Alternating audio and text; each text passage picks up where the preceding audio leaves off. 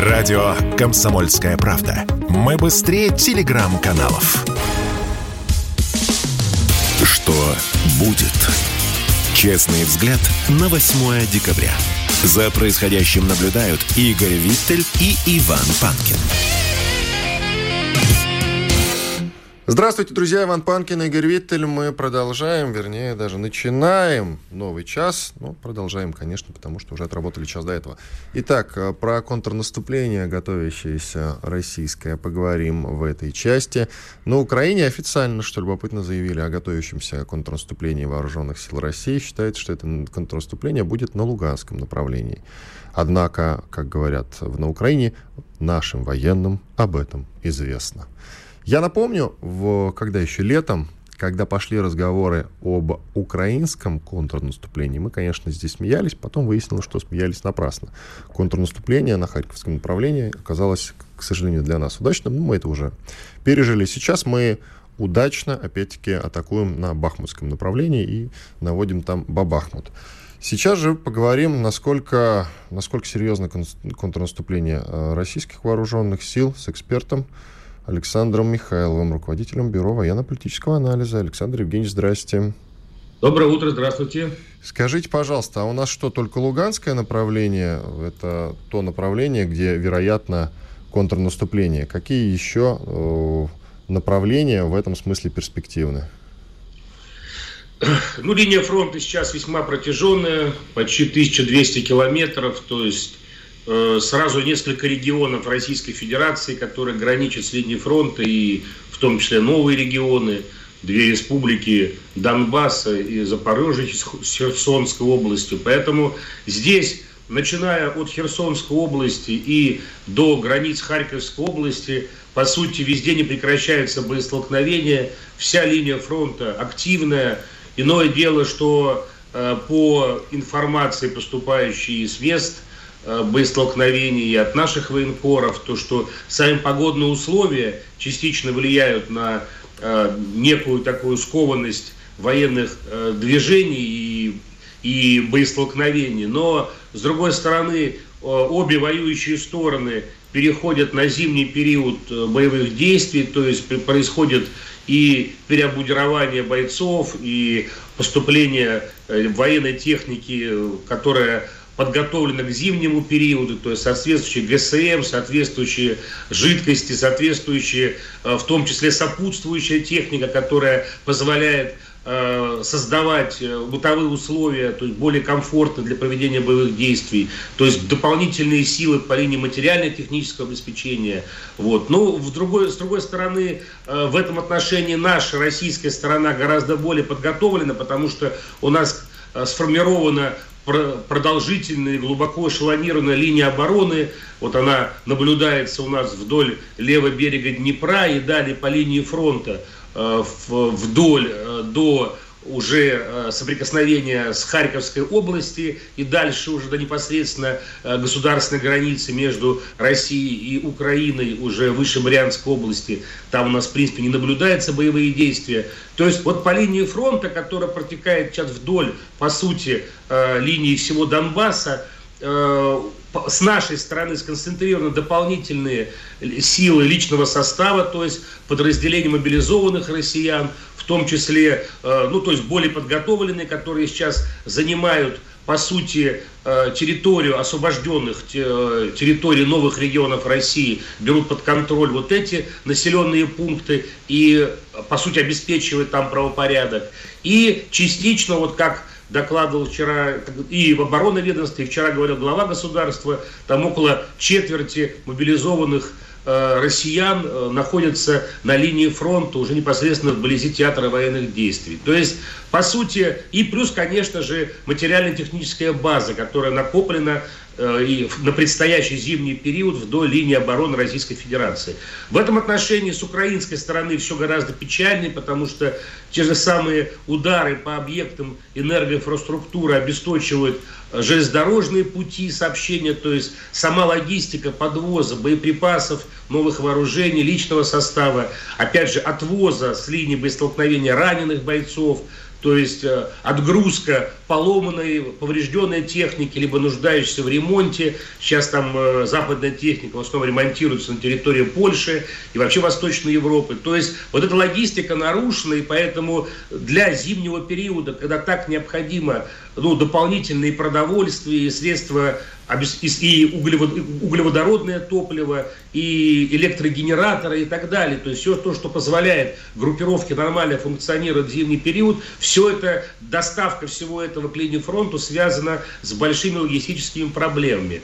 Но такая в целом, на мой взгляд, обстановка, если смотреть комплексно на карту, и ну, в ожидании контрнаступления, по большому счету, линия фронта настолько обширная, что вот эти, э, вот эти векторы наступлений обоих сторон, они могут в принципе, э, знаете, на большом расстоянии друг от друга происходить, но сейчас, насколько мы видим, во-первых, все попытки ВСУ за последние несколько недель чуть немного углубиться в западном направлении потерпели неудачу, то есть после перегруппировки российских войск из Херсона на левый берег, по сути, больше никакие населенные пункты под контроль ВСУ не переходили, наоборот, ряд населенных пунктов перешли под контроль Российской Федерации, прежде всего это населенные пункты в Донецкой Народной Республике, ну уже в новом регионе России, о чем буквально на днях рассказал министр обороны Сергей Шойгу, и э, вот те сообщения по освобождению Донецкой Народной Республики, то есть то продвижение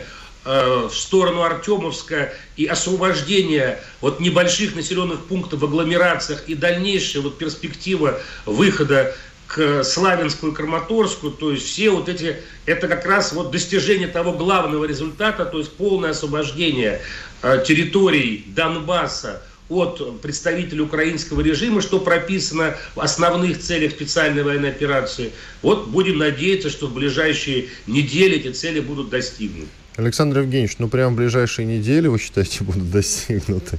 Это, конечно, маловероятно. Я, я имею в виду по вопросу освобождения Донецкой Народной Республики. Ну, недели понятие, конечно, растяжимое, но я думаю, что зимний период боевых действий, который у нас примерно займет вот э, весь декабрь, январь и февраль, вот в этот момент произойдет, на мой взгляд, переломный, это будет переломный этап в ходе боевых действий, потому что ну, зимний период вообще боевых действий, российская армия лучше подготовлена к нему, и материально, и технически, и российская техника воюет при низких температурах, в отличие от западной, далеко не проверенной в этих условиях и широтах. Ну и в-третьих, подразделения наемников, которыми так вот э, по сути, на которых зиждется вот эта коллективная поддержка непосредственно э, в театре военных действий украинской армии, я сильно сомневаюсь, что они готовы воевать уже после Нового года при реальных минусовых температурах и при отсутствии должного обеспечения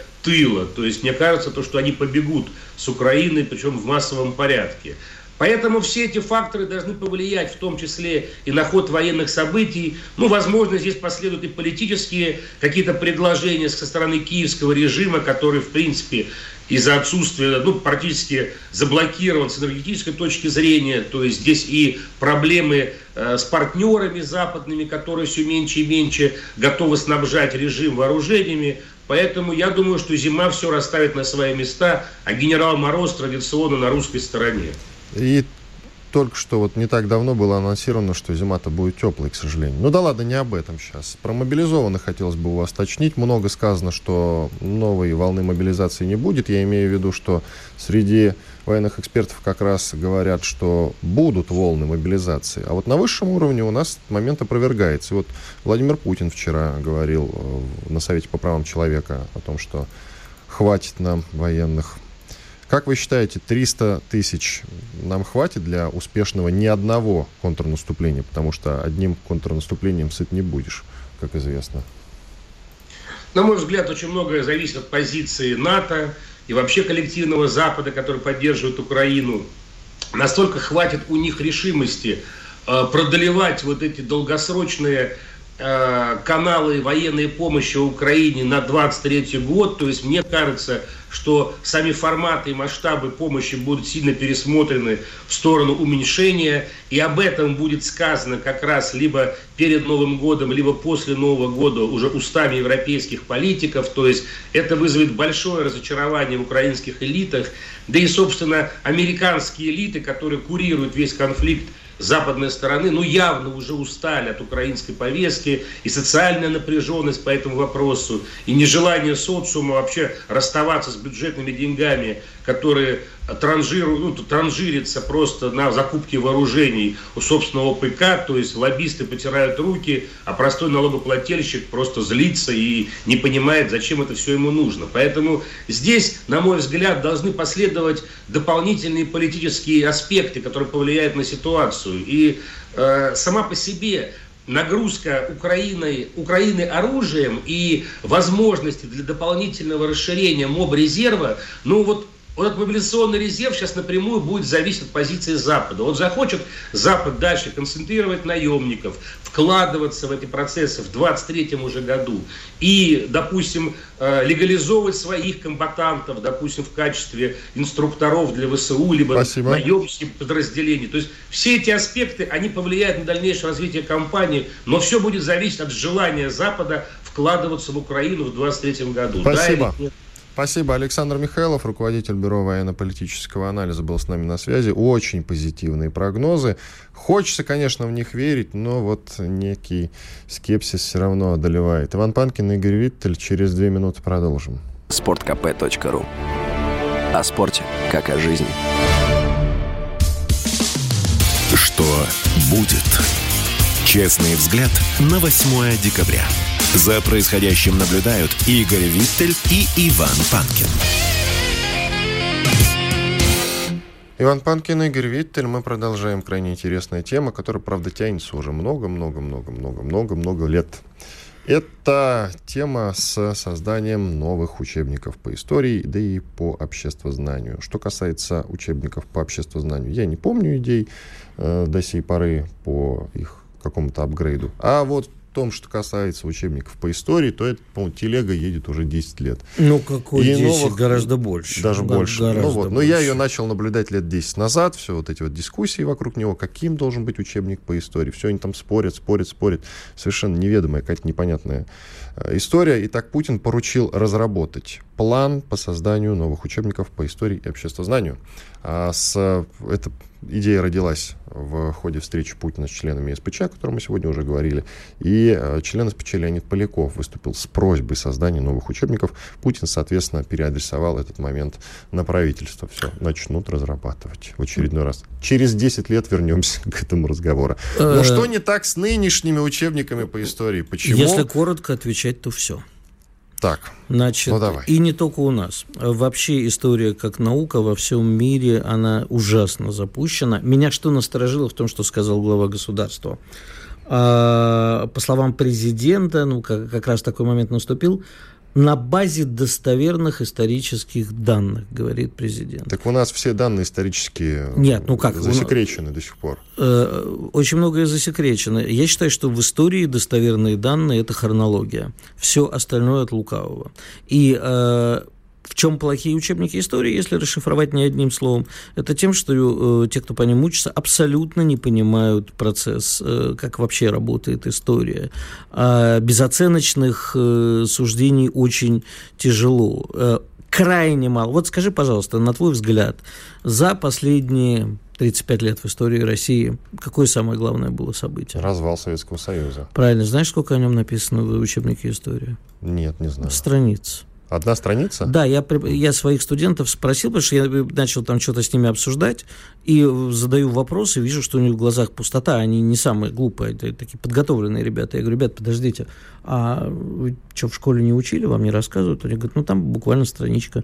Я говорю, хорошо, а родители? А родители не хотят об этом говорить. А бабушки и дедушки? Я понимаю. Да, а бабушки и дедушки тем более не хотят говорить. А у нас за это время Иосиф Виссарионовича таскали туда-сюда. А, учебники истории менялись. Ну, представь себе учебник истории, написанный в разгар перестройки. Я не знаю, что там понаписали, но абсолютно уверен, что кровавый тиран, деспот. Особо спорить с этим не хочется, да, но понять вообще, а почему, а по, почему была вызвана э, как бы вся вот эта кровавая баня, чем она была вызвана, как Это происходило... не для учебника истории, извини. Это для учебника истории. Нет. Как происходила индустриализация. Ну, ты хочешь относиться к учебнику истории как к набору личности. дат? Я про личность сейчас говорю. Бессмысленно в Хорошо. учебнике истории пытаться человека как-то разгадать. Убери, убери Сталина, эпоху-то оставим. Почему э, мы э, таким срочным способом проводили индустриализацию? Э, Были вот ли это да, действительно... можно рассмотреть Были ли истории. действительно враги народа, например, да? Почему они были? Насколько велико? Мы же все там страдаем, хватаемся за голову и ну, справедливо отчасти хватаемся. Гумилева расстреляли, да? А если вернуться к нашему предыдущему разговору о германском подполье, да, конечно же, было подполье. И Гумилев в нем участвовал. И правильно, потому что э, люди боролись тоже за Россию. Это трагедия. Об этом нормально нигде не говорят. Вот меня пичкали, кстати, не самое плохое было время, у меня была прекрасная учительница истории, пичкали э, взглядом на вещи марксистско-ленинским. И э, отчасти, сейчас пичкают, потом в перестройку пичкали антимарксистско-ленинским. Сейчас, к сожалению, и как говорить, вот понимаешь, у нас борется с фальсификацией истории. Действительно огромная проблема. А, а, Кошка Авертона все время сдвигалась, Сталин равно Гитлер и так далее. Но э, на самом деле получилось так, что сейчас невозможно рассуждать о чем-то э, серьезном э, по отношению ко Второй мировой войне, не впадая в то, что попадает под статью фальсификации истории. Потому что действительно какие-то реальные оценки, они могут быть действительно очень грустными. И я не знаю, как это, во-первых, готовы ли, я вот я, например, считаю, что э, в школе нельзя преподавать русскую литературу просто потому, что дети не готовы к ее принять. Знаешь, я там великую русскую литературу по-настоящему понял после 50 лет. А с историей э, там то- тоже не очень понятно. Люди выходят, э, дети выходят с набором каких-то бессмысленных данных. И потом вы что собираетесь переписывать? Только то, что касается России? Возможно. Но опять-таки, ты знаешь, что самое страшное? Ну? Проползут предатели в этот э, коллектив Не редакторов исключено. учебников, да. И мы опять прочитаем про кровавого Сталина, который лагеря. Не то чтобы это было неправдой, но просто это очень однобокая Так нет, визировать-то будет, я так понимаю, уже лично Путин, этот учебник. Ну, тогда вряд ли пролезут э, по, Мгм. по- по- по поводу Я Сталина. бы и предложил уже Владимиру Путину написать этот учебник, если честно. Я без иронии, он пишет э, периодически исторические статьи. Мне Да, было бы интересно прочитать написанный Владимиром Владимировичем учебник по истории спецслужб. Вот это я бы с удовольствием почитал. Э, Смотри, э, можно же сделать один огромный учебник по истории, пусть он будет, как все остальные учебники вместе взяты по размеру, огромный при огромный. И там просто давать на каждое эпическое событие центральное в нашей советской многострадальной истории два мнения, условно говоря. Либеральное, ура, патриотическое. Все. Это никак не объясняет механизм работы истории. Вот никак. Вот я, поверь мне, я историю всю свою жизнь учу. И э, видел очень много учебников. Но вот э, люди не понимают. Возьми сейчас любого школьника или студента, задай ему вопрос. Почему происходила индустриаль- индустриализация в 30-е годы, почему она происходила таким способом? Так промышленность надо было поднимать. Ну, Конкре- кон- конкретно, почему, да, где, где кадры, почему нам приходилось обращаться к иностранным специалистам, все правильно, тебе никто не ответит. Им это не интересно. А уж про даты бессмысленно, но я, в принципе, и сам даты не очень хорошо знаю.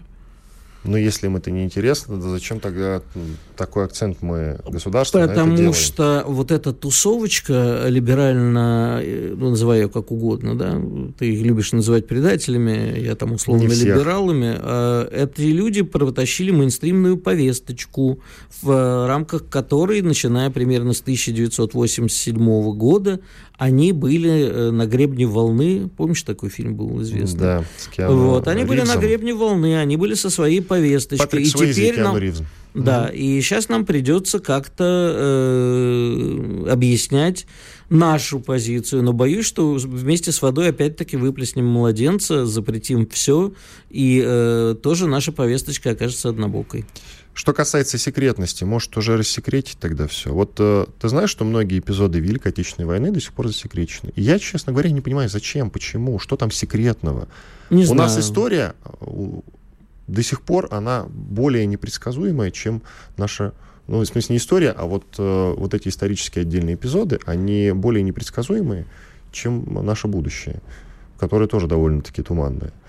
Я не знаю, Чем у, меня, у, меня, у меня нет ответа на это. Вот э, на этот вопрос у меня действительно нет ответа. Но то, что в магазинах лежат на полках и Резун Суворов, и Салоник, и э, Резун Салона, лежит, да. да. Историк, и вот это так все. сказать, историк, ага. Я против запрета и сжигания книг, но невозможно, чтобы они были вот на каждом видном месте. Приходишь в магазин, и ты не можешь не уткнуться. А у нас же есть прекрасные э, ученые-историки, которые действительно объясняют в подробностях, почему это происходило так во время Великой Отечественной войны. Но история Великой Отечественной войны, она у меня вот дом лежит, там, по-моему, томов 20, что ли. Их нельзя вместить в учебник истории. Это не вместимо, нельзя впихнуть невпихуемое. Вот никак. И 91 год, вообще причины развала Союза нельзя уместить не то, что на одну страничку или в один параграф, в один учебник нельзя. А это важно понимать, почему так произошло со страной. Я думаю, что тут важно просто академический какой-то уровень знаний дать и все. Ну, не знаю. А человек уже на потом сам взгляд, разберется, не... надо ему это или нет. Знаешь, всегда говорят, что человек, не, не выучивший историю, обречен повторять э, прошлое снова и снова. А я считаю, что человек, который не понял механизмов, не просто вот историю какое-то начетничество, да, там, даты выучил, что-то узнал, за экзамен сдал, пошел дальше. Как, в принципе, происходит у нас, увы, во всем. Не только в истории очень схематичный, грубый подход э, к обучению. Я считаю, что это вообще надо менять, и в этом смысле мы должны стать антиамерикой. Мы должны а, а, свое образование двигать на абсолютно других принципах. Что касается учебника, еще добавлю, что, ну, допустим, издадим мы там самый ура патриотичный учебник на свете по истории. Предположим, он даже будет интересен, хотя не знаю за счет чего, если нет никакого не, Не надо ура патриотичный, нужно реальный, не надо ура патриотичный. Ты думаешь, что вот э, если на СПЧ сказали, что нужен учебник по истории, он будет какой центристский, что ли? Нет, ура патриотичный ну, будет, вот. я просто, ну, я имею право высказать свое мнение, что так не надо. Вот. Так э, уровень патриотизма книгой, как ты считаешь, поднять можно? А я считаю, нет, уровень жизни надо поднимать. А Знаешь, не... чем я поднимаю уровень патриотизма? Зачем? Путешествиями по России. Вот там... Где ты был последний раз, и у тебя поднялось? А, в командировке, например, в Красноярске. И вот я там? как каждый раз, когда попадаю в Сибирь, то у меня прямо ура патриотизм. Сразу хочется Польшу захватить.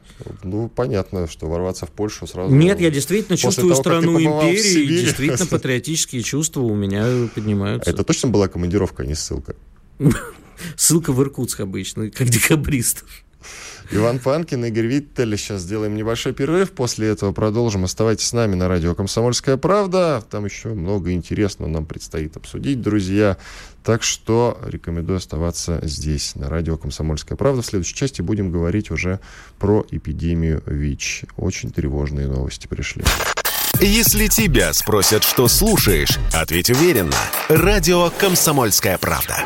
Ведь Радио КП – это самая топовая информация о потребительском рынке, инвестициях и экономических трендах. Что будет? Честный взгляд на 8 декабря. За происходящим наблюдают Игорь Виттель и Иван Панкин. Иван Панкин, Игорь Виттель. Мы продолжаем тревожные новости. Друзья, Россия вошла в пятерку стран с самой высокой скоростью распространения ВИЧ-инфекции. Ну, что тут скажешь? Пусть лучше эксперт скажет. Вадим Покровский, академик РАН, руководитель отдела эпидемиологии и профилактики СПИД Роспотребнадзора, с нами на связи. Вадим Валентинович, здрасте. А, приветствую вас. Скажите, пожалуйста, насколько все серьезно? Ну, такой довольно простой ну, общий конечно, вопрос. Конечно, что это идет самая большая скорость это не совсем верно. Речь идет о количестве новых случаев выявленных. Э, поэтому у нас как раз и именно выявлено много случаев, поскольку у нас много обследуют население, до 40 миллионов.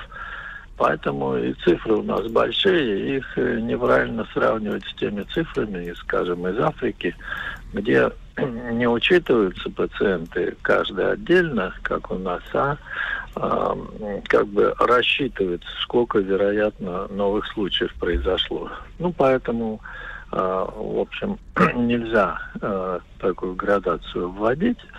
Но ситуация, тем не менее, у нас достаточно серьезная. Вот это использованные данные, которые Минздрав передал а, в Европейское бюро ВОЗ, там упоминается о 50 тысячах новых случаев в прошлом году произошедших. Ну, это действительно очень много. Поэтому необходимо и усилить профилактические мероприятия, чтобы люди не заражались э, вирусом иммунодефицита. А вот с этим у нас слабовато. Вот появились данные опроса, что у нас даже с информацией-то не очень хорошо, а ВИЧ-инфекции. А, вот 18% э, опрошенных э, сказали, что ВИЧ передается комарами. Ну, такого, знаете, не было никогда. За всю историю наблюдения все-таки такого уровня безграмотности не было. Вадим Валентинович, а подскажите, пожалуйста, а почему у нас не работает, ну, извините за слово, пропаганда, она неправильно а сделана, вот... ее мало, у нас не хватает презерватива, вроде все же есть. Да, ну, Презерватив отдельный разговор. Сейчас у нас даже некоторые сотрудники Минздрава выступают против использования презервативов. Забавно. А, поэтому, Простите, да, пожалуйста, да, не могу не задать вопрос, чем мотивируют. Ну, тут непонятно. Говорят, что это иллюзия, то, что они защищают, но это общепризнанный метод защиты. Он не только от ВИЧ защищает, а от э, всех других э, болезней, которые передаются половым путем. Поэтому все международные организации, да, эксперты, они, конечно, считают, что это важное средство защиты, а у нас оно, в общем, и дорого стоит.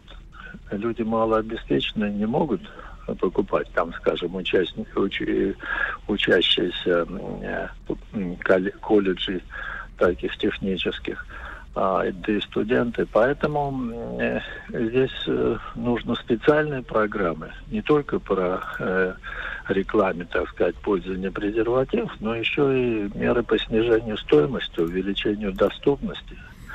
Ну, тоже и информации касается.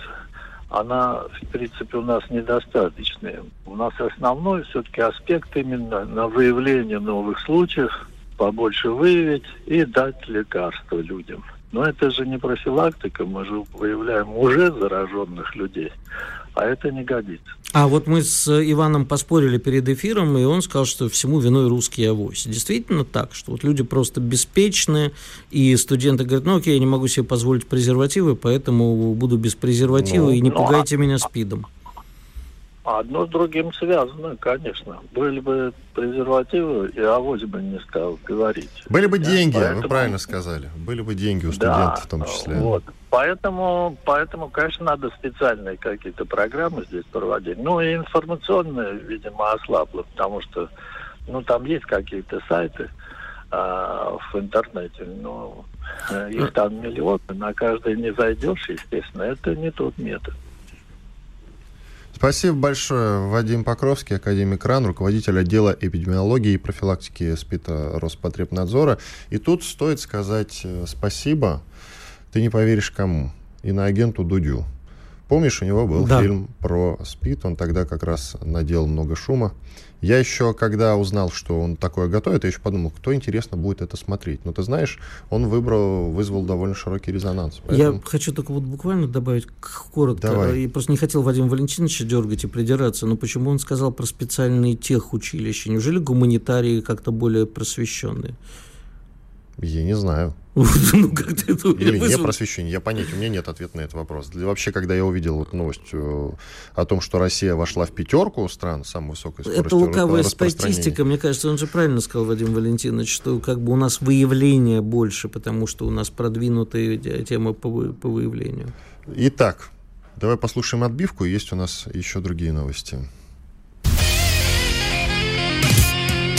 Друзья, когда сегодня Игорь Виттер с утра пришел в редакцию, он мне сказал, есть у меня сюрприз, но новость, но я тебе о ней не скажу.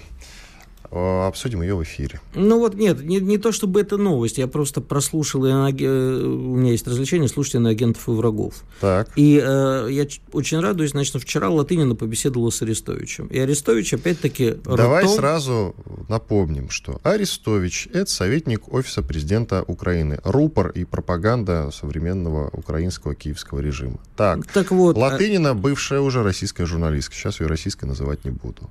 Тоже иноагент, да. Да, все иноагенты агенты и враги. Да. А, значит, э, ртом прямо вот э, очень артикулированно сказал, послушайте, вы э, не понимаете, нам не нужна Россия без Путина или что-то такое, нам нужно, чтобы России не было.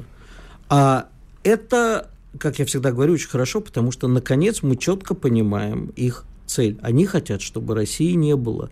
Не надо питать никаких иллюзий, что можно договориться или зачем-то нужно договориться. Сегодня, уже послушав это интервью, я вот тут не знаю, они иноагенты или нет, значит, смотрю беседу с некой литовской журналисткой Индре Макарайтете, с которой беседует некий Евгений Казачков, на всякий случай скажу, что иноагент, хотя и не знаю. А и вот она говорит, мы в странах Балтии просто хотим, чтобы Россия не существовала вовсе, чтобы эта война кончилась не поражением, поражением режима и Путина, а поражением России как страны. Вот в чем суть вся. Это все, что я хотел сказать. Просто в очередной раз напоминаю нашим слушателям, а не надо питать иллюзий. Нет для них хороших россиян, что хорошо показала история с дождем. Нет для них правильных россиян. С иноагентом дождем. С иноагентом дождем, да. А, а уже тебя какой смысл их теперь называть иноагентами? Они уже никто. Не, ну подожди. Ну, формально, да. В базе меню значится дождь иноагент. Если Хорошо. произносите, надо уточнять, иначе а, сам знаешь, от кого прилетит. Нет, ну вот это все, что я хотел Хочется сказать. Хочется этой литовской, ты сказал, журналистской? Да. Литовской журналистской ответить. Предположим, в ее фантазиях.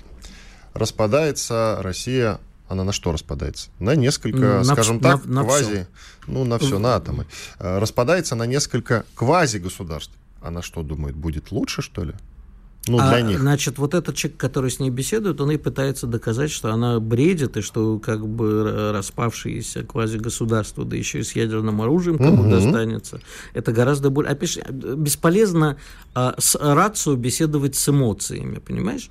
То есть любые рациональные ребята, вы же понимаете, что будет. Прекрасно понимал, кстати, Запад, когда рушился Советский Союз, и не хотел этого, да. по идее. А не, с ними бесполезно разговаривать с рациональной точки зрения. А Арестович еще сказал одну вещь, иноагент Арестович. Э, Он очень, не иноагент. Ну, неважно, Он враг. враг. Злейший наш враг. Э, он сказал, говорит, а вот вы латынины, мне прям вот нравится, как он ее унижает, говорит, а вы скажите, чья Тыва, чья Чечня, чья вот это и Татарстан. Потрясающе. Вот если как бы скажете, что российский, значит, ты имперская сволочь, и, значит, разговаривать с тобой не о чем.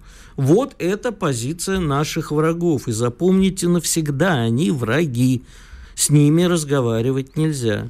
Только через прицел как ты, говорит Евгений Янович Сатановский. А, ты э, хорошую штуковину упомянул по поводу того, что Запад не хотел, чтобы Советский Союз распадался. Это действительно так, но тут важно несколько моментов уточнить. Действительно, Джордж Буш старший приезжал в Киев и рекомендовал украинской элите, он даже там, по-моему, перед людьми выступал, но, по-моему, только в Верховной Раде, ну или где-то там. И он говорил, не надо распадаться, и предупреждал, что ваш национализм вас погубит. Эту речь, кстати, его назвали котлеты по-киевски. Это знаменитая довольно-таки история.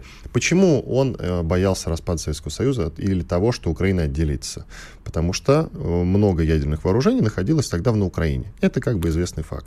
И они отговаривали Киев, но Киев отделился. Что сделал Запад? Уже буквально через два года был инициирован Будапештский меморандум, как Правильно. ты помнишь. Да, их и Украину лишили ядерного статуса. У них появился статус безъядерный взамен на гарантии безопасности. Вот, кстати, как они выполняют эти гарантии безопасности этот ваш Запад. Хотя в данном случае бумажка-то есть. Нет, Если он, в... он не ратифицирован, насколько я помню. Нет, подожди, как бы он действует как меморандум, потому что меморандум, война, да, спецоперация не... началась 24 э, числа, а буквально за неделю до этого Зеленский выступал в Мюнхене на конференции по безопасности и кричал, что им необходимо ядерное оружие, если вы нам не обеспечите вот эти гарантии безопасности, согласно этому документу, то мы его э, не, не признаем. После чего и началось так что он вполне себе рабочий февраля. документ. Так что он вполне себе рабочий Это, документ. знаешь, ориентироваться на то, что является рабочим документом для Зеленского, очень плохая идея. Ну, ладно. Нет никакого убедил. Будапештского меморандума. Ну, и ядерного оружия Украины тоже нет, кстати. Потому что там, очень сильно там надеюсь. тогда на Западе понимали, что этим обезьянам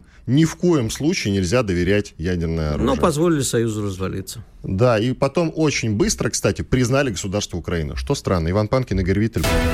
Радио «Комсомольская правда». Никаких фейков, только правда. Что будет? Честный взгляд на 8 декабря. За происходящим наблюдают Игорь Виттель и Иван Панкин. Игорь Виттель, Иван Панкин. Финальная часть. Друзья, подготовили мы для финальной части, впрочем, всегда готовим какие-то более-менее веселые новости. И, конечно же, сегодняшний день не стал исключением. Это уж как сказать, веселые или нет. Для нас веселый, потому что у нас пока этого нет. Но я бы, друзья, не стал бы загадывать, зная наших э, депутатов, сенаторов. Итак, парламент Индонезии, страну, которую мы так любим, все нежно, ввел, внимание, уголовное наказание за секс до свадьбы. Они как будто действительно косплеют наших депутатов. У нас тоже любят подобного толка запреты всякие разные. Вот, и мне кажется, они ориентируются в этом смысле на нас. Но Я... это плохой пример. Плохой. Не надо на нас в этом смысле ориентироваться. Ни в коем случае. Э, за секс до брака кодекс новый вводит наказание до года тюрьмы. Любопытно, что русские, которые отдыхают в Индонезии, тоже могут, в принципе, любой получить человек, уголовочку. Любой, любой человек, находящийся в Индонезии, имеет право. Другое дело, как будет право применения работать, я не очень понимаю. А это вот как у нас. У нас, смотри, а, значит, законодательная власть, она что-нибудь придумает, а исполнительная даже не знает, как реализовывать. У меня для тебя есть сюрприз. Значит, смотри, знаешь, когда эта тема вообще начала крутиться в Индонезии по-серьезному, и были приняты первые законы, когда запретили оральный секс. Ну, и не только оральный, но не буду вдаваться в подробности. Оральный секс, в принципе, на территории Индонезии? Да, да, да. Под уголовным наказанием. Значит, эта вся история э, началась в 2003 году, и догадайся, дорогой Иван, какое пакетное предложение, что вместе с этим законом при, приняли. Я стесняюсь даже Нет, фантазировать на заданную тему. Ты легко угадаешь, да, вспомни вчерашний день. Чем мы вчера с тобой тобой обсуждали. Правильно. Вместе с этим пакетом законом об оральном сексе выяснилось, что запретили колдунов с магией. А, колдуны и маги, да. Да. У нас друзья да. хотели запретить, хотят, точнее, хотят запретить колдунов и магов в ну вот, наверное, скоро запретят. Больше никого запретить не хотят. Так Депутаты вот, сами себя запретить не хотят. Так вот, о чем бы хотелось поговорить. А мы в каком мире хотим жить? А в мире, который, э, которым правят религиозные деятели, потому что понятно, что это уходит со стороны религиозных, а не светских людей. А, либо все-таки в мире э, таком, в котором разрешено все. То есть, по идее, да, хорошая русская поговорка «в чужой дом со своим уставом не надо». Мы сейчас видим на чемпионате мира в Катаре, а, прекрасную историю, как катарцы в результате кинули основных профильных спонсоров, пивную компанию, а просто сказали, все, у нас нельзя алкоголь, значит нельзя алкоголь. И весь мир, у вас и алкоголь нельзя, и у вас ЛГБТ нельзя. Это с одной стороны. С другой, мне бы не хотелось, чтобы э, миром правили религиозные, ну, не фанатики, но чтобы это был э, такой мир религиозный. Миром должны править любовь и война. Очень хорошая формулировка. Но вот ты считаешь как? А, действительно, у нас не то чтобы у нас огромный поток туристов просто в Индонезии, но на Бали у нас прямо ездит их много. Более того, там ЛГБТ тоже запретили в 2003 году, если мне не изменяет память. Я, кстати, смотрел, вот к вопросу, да, это же самая большая мусульманская страна в мире, если мне не изменяет память. Угу. А я смотрел эфир, когда два религиозных деятеля сидели, обсуждали в 2003 году, а ржала абсолютно не стесняясь журналистка, которая вела этот эфир. Да, казалось бы, там она должна сидеть полностью замотанная в никап и рта не открывать. Она просто откровенно ржала в эфире. А, значит, к чему я говорю, да? Ну вот наши серферы на Бали, их вряд ли можно заподозрить в гетеросексуальной ориентации. Подавляющее, думаю, большинство там, ну, эти красивые качающиеся мальчики. Э, они как будут ездить? С них что будут спрашивать? Сядут они, не сядут? И ну, что такое секс без... Ну, наши, кстати, тоже вполне могут запретить. Не в православной традиции это грешить до свадьбы. Так что вполне себе. Я знаю, нас... что и у нас может до этого дойти. Я, Понимаешь, кстати, очень сильно Мне, мне кажется, что э, мейнстримом должно стать э, отказ от э, религиозных догматов и при, приоритет светской жизни. Как они собираются этот момент регулировать? Вот, предположим, э, дело касается российских туристов, нам это интереснее. И, предположим, молодая пара поехала в Индонезию и занимается сексом в номере гостиницы. Допустим, на них настучали. Тук-тук-тук. На них настучали соседи. Ну, шум же некоторые да. слышен. Да. Приходит администратор, ну. стучит в дверь. Значит, как это было в Советском Союзе. Да, чтобы уточнить, э, что у вас тут происходит наверняка. Но а они могут, они, положи а они могут сказать, на стол вы знаете, за моралку. Вы знаете, а мы порнуху смотрели. Я не знаю, а понимаешь, что, я, порнуху тоже нельзя смотреть? Я тебе могу рассказать смешную историю. Значит, э, в, свою, значит, э, в Америке же очень много странных закон, законов.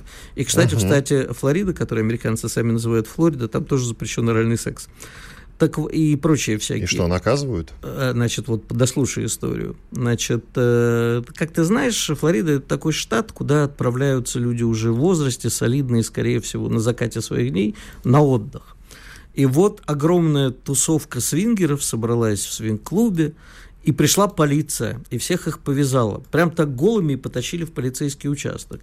И тут неожиданно выяснилось, что 90% из них это адвокаты, и они засудили штат, и полицию, и всех. Я думаю, что должен быть, по идее, не столько вопрос, как контролировать, а о том, что э, нормальный человек имеет право засудить. Ну, к сожалению, в Индонезии и у нас это не всегда работает. Так вот, к вопросу о том, что будет. Как ты считаешь, у нас может, может дойти до такого? Может, конечно. Нет, я все-таки считаю, что до конкретного законопроекта не дойдет дело, но вполне вероятно, что найдутся люди, которые выступят с такой инициативой. Послушав сейчас наш эфир. В том числе. Какой-нибудь депутат по дороге в Госдуму скажет, а я вношу законопроект внесет. А... Так, и что дальше? Ну, мы с тобой будем виноваты. Мы будем обсуждать и ругаться. На, нас будут бить на улице, возможно, даже ногами. Я думаю, что нас будут бить даже в редакции, не то что на улице. Да? Вдруг нам придется Итак, забрикадироваться Иван здесь Панкин и Хорошо, что у нас запретили добрачный секс. Хорошо, что, смотри, у нас вот ключик замочки висит. Если что, мы сможем закрыться тут. А выйти уже не сможем. А выйти уже не сможем, да. Это, конечно, ужасно. Э, смешного, друзья, в этом на самом деле мало. Потому что, ну, вот бред, к сожалению, имеет такое свойство распространяться и цепляться хуже, чем э, ВИЧ-инфекция. Вот мы поговорили про ВИЧ-инфекцию, ведь дело тревожное на самом деле. Так же и с законопроектами.